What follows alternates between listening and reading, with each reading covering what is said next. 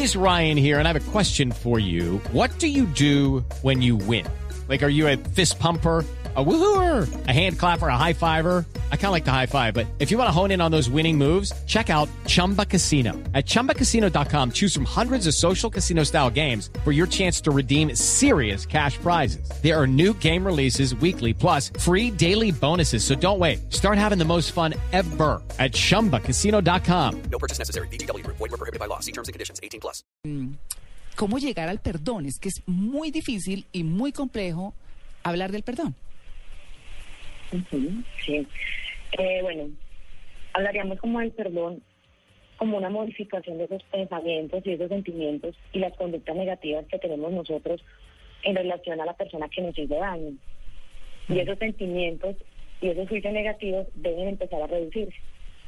Y no porque la otra persona merezca saber y no se vuelve una necesidad que uno le manifieste Sí. sino porque la persona que ha recibido el daño merece libera- liberar esa, esa parte ofensiva, merece dar una compasión y merece dar un amor.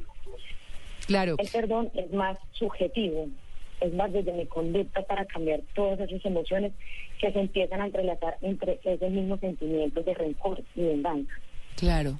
Uno piensa, por ejemplo, en lo que ha sucedido en el campo, con el term- en los temas de la guerrilla y demás, que dice, ¿cómo perdono yo a estos hombres que mataron a mi esposo o que han matado a mi familia, a mis hijos?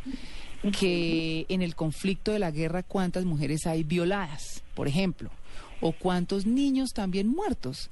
Es decir, tantas mujeres solas que quedaron solas o tantas familias que se han exterminado, si se puede decir así, eh, por este conflicto. ¿Cómo los que quedan pueden perdonar estar solos gracias a un conflicto? Bueno, partimos de dos cosas y es el concepto que tenemos todos de que, cuando, que el perdón está asociado inmediatamente a la ofensa. Mm, y se cree que las personas a las que aún les duele la ofensa no han perdonado de verdad. Esperemos que partir de ahí, porque una cosa es el dolor y otra cosa son esos sentimientos de rencor y de venganza que se crean a partir de hechos que nos han causado daño. Claro, usted está diciendo algo que es bien interesante porque cuando uno lee tanta cosa, eso puede fácilmente decir, perdonar es recordar sin dolor. ¿Eso sería así? Sí, señora.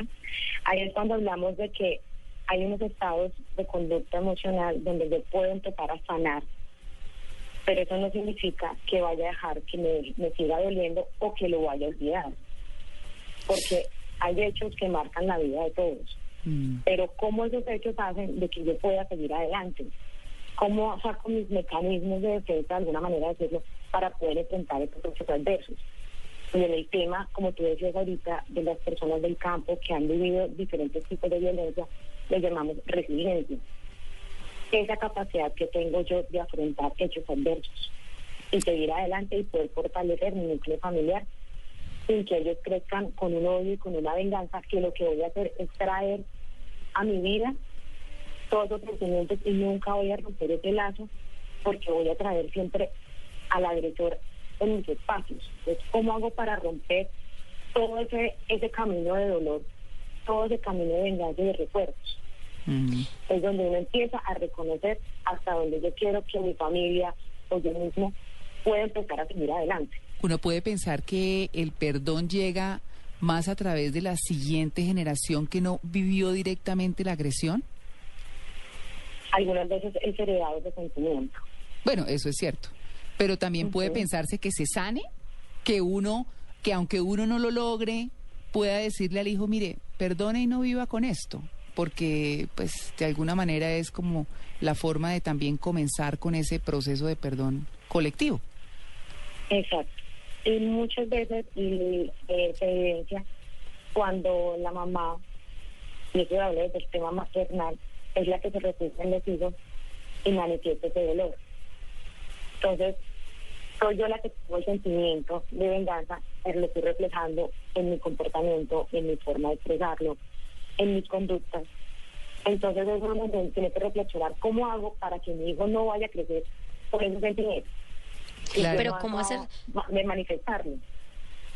¿Cómo hacer también para cuando, pues hay momentos en los que ese rencor se guarda mucho tiempo, Mm. eh, como queriendo evitar aceptar que se está guardando, es decir, eh, ay, yo estoy sanando y demás, pero no, realmente está ahí metido. ¿Cómo hacer para que ese proceso de sanamiento sea verdadero, que no sea como un engaño a sí mismo, sino que uno diga desde adentro, sí, yo puedo perdonar? Hay que algo que tener muy en cuenta en el tema del perdón y es que lo reconocemos o en el medio se conoce como un acto de debilidad, cuando uno perdona o pide perdón. Y es importante que uno empiece a considerar cuáles son esas cualidades necesarias para perdonar. Desde la humildad, desde el amor, la valentía, la integridad, todos esos valores esos que nos vienen rodeando a nosotros. Y también un poco desde la oración, si se quiere, porque yo recuerdo mucho eh, a las personas que le hacían daño a mi mamá, por ejemplo. Eh, y yo me acuerdo mucho que ella decía, no, hay que orar por esas personas en la misa. Y yo decía, Uy, pero mi mami sí, porque claro, uno está chiquito, no ha aprendido, pero ahí está la educación, ¿cierto? La orientación de qué seres humanos vamos a ser basados en la educación que nos dan nuestros papás. Entonces ella decía, no, hay que orar por esas personas. Yo pongo a quienes se creen que son mis enemigos en oración los domingos. Y yo decía, no, pero es que esto, pero, pero digamos que sí parte un poco de la casa, eso es verdad. Y que no hay que desconocer que estamos en un país donde nosotros somos muy creyentes.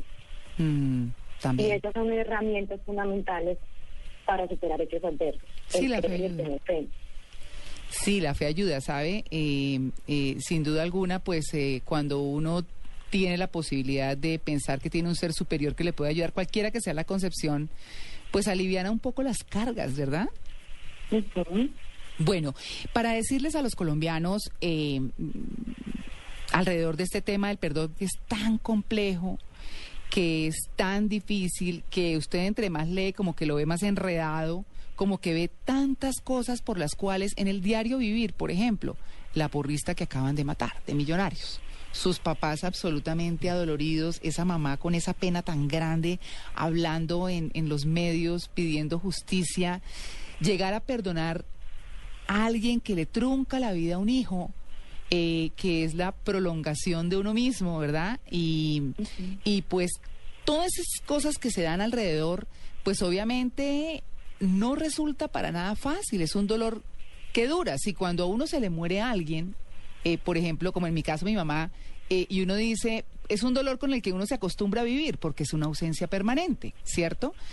Pero cuando es así, violento, eh, tan difícil, con todo lo que hay alrededor del proceso de violencia del país, ¿cómo se comienza? ¿Cómo, ¿Cómo comenzar a perdonar a esas personas que nos quitaron a nuestros seres queridos de una manera tan abominable?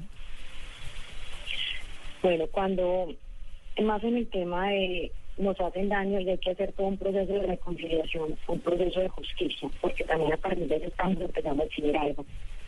Hay que empezar también a entender de que el perdón es una liberación de esa carga de dolor que llevamos por dentro. Y es donde empezamos a pagar lo que es la venganza, Mm, porque es la que impide que no genere sanación. claro. Cuando empezamos a entender de qué situaciones adversas ajenas a lo que yo puedo controlar y manejar, ahí es donde tenemos la necesidad de perdonar. Y para perdonar hay que desistir de ese deseo de venganza y no por renunciar al derecho a la justicia. Que ese es el punto. Es, Mm. Exacto, la venganza es el deseo que el culpable sufra lo mismo que yo sufrí. Entonces se nos vuelve una cadena pues de, de venganza, de que el otro tiene que sentírselo y ni siquiera yo mismo me estoy sanando porque estoy pensando siempre en que esa persona tiene que sufrir a lo mismo y empezamos a tener, a ligarnos siempre a esas emociones. ¿Se necesita en ayuda? que- ¿Se necesita ayuda para ese perdón?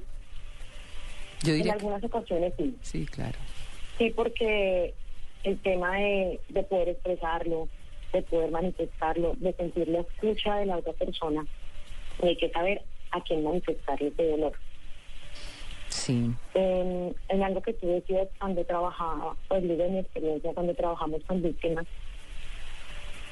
las personas empiezan a manifestar esos sentimientos y cuando hay una persona externa que no ha sentido el mismo dolor, a veces nuestro discurso es desde el odio, desde el rencor, pero no desde el sentimiento de qué necesita esa persona para poder aliviar ese dolor, salir sin tener que sentir la venganza o volver a repetir un hecho que traumatice a otro, Claro. sino darle esa herramienta necesaria de que se desahogue y ella empiece a reconocer qué necesito para salir adelante sin tener ese pensamiento. Mm, Entender que la justicia implica que el culpable pague una pena, sí. Pero que- tiene la obligación moral y legal de corregir ese daño. ahí lo Pero legal la es lo venganza nunca es justa. Mm, Entonces es empezar a reconocer todas las diferencias entre lo que debe ser justo, lo que está dentro de mi competencia que yo puedo hacer estar tranquilo y lo que ya no me corresponde o yo no puedo empezar a controlar. Bueno, ahí está el tema del perdón. Muy complejo, muy difícil, pero por ahí igual que hay que comenzar.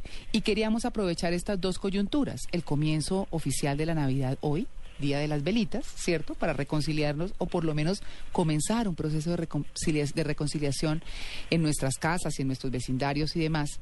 Pero también la muerte de Mandela, que fue un hombre que fue de todo, que sufrió una transformación y que de pronto si nos lo proponemos, pues sin que quiera decir que todos hayamos tenido el mismo recorrido, por supuesto, pero que todos comencemos también esa transformación de ser mejores seres humanos y poder vivir mejor en comunidad. Pues siempre estará el vecino harto, el vecino cansón, el vecino chévere, el parrandero, ¿verdad? O sea, siempre habrá de todo, pero es un poco manejar entre el perdón, la tolerancia, no sé, muchas cosas que, que no son tan fáciles, pero que en algún momento tienen que comenzar. Doña María Hernández, muchas gracias por su atención con el Blue Jeans de Blue Radio. Bueno, muchísimas gracias.